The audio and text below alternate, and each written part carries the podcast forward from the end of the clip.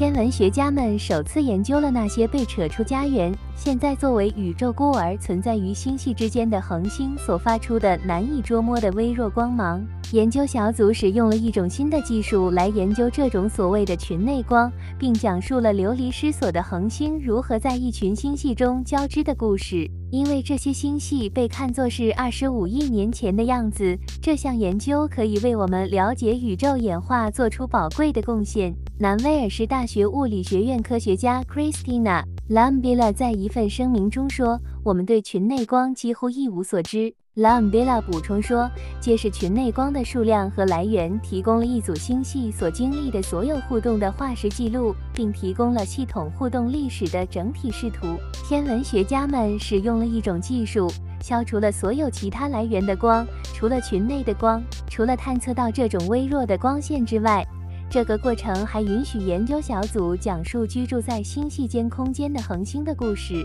我们分析了群内恒星的特性，那些在星系群之间游离的恒星。Lambilla 说：“我们观察了组成它们的元素的年龄和风度。”然后我们将这些特征与仍然属于星系群的恒星进行了比较。研究小组发现，星系群内的光表明这些恒星比它们周围的星系中的恒星更年轻，而且富含比氢和氦更重的元素。天文学家称之为金属更少。这意味着，不仅这些无主恒星是不合时宜的，看起来属于不同的时代，而且它们似乎与它们周围的恒星有着不同的起源。事实上，天文学家认为，这些组内恒星与占据更遥远星系的云雾状尾巴的恒星有更多共同之处。这些事件发生在很久之前，我们正在看的星系是如此遥远，以至于我们正在观察它们。因为他们是二十五亿年前的，Lambilla 在声明中说，这就是他们的光线到达我们这里所需的时间。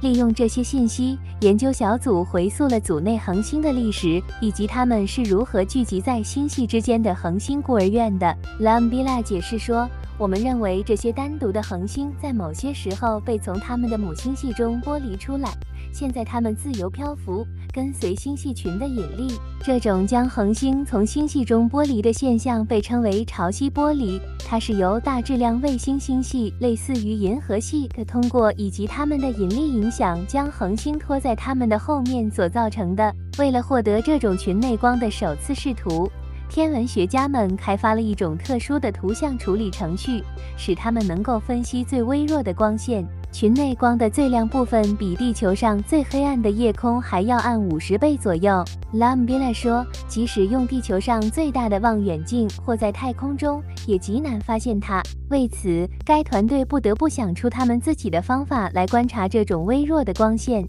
我们已经开发了一个定制的图像处理程序。使我们能够分析宇宙中最微弱的结构。Lambilla 补充说，它遵循研究天文图像中微弱结构的标准步骤，这意味着二维建模和去除所有的光线，除了来自组内的光线。Lambilla 解释说，这涉及到阻挡图像中所有明亮恒星的光线，以及来自星系的光线。这些光线通常会掩盖群内的光线。最重要的结果是，当研究星系周围非常微弱的结构时，过程中的每一步都很重要。所有不受欢迎的光都应该被计算和去除，否则你的测量将是错误的。该团队现在的目标是将这一过程超越这组星系，用于类似分组的大样本。然后我们可以看一下统计数据，并找出关于群内光的形成和演变，以及这些极其常见的星系群系统的典型属性。Lambilla 补充说，由于该团队的处理方法完全基于多功能和开源的 Python 编码语言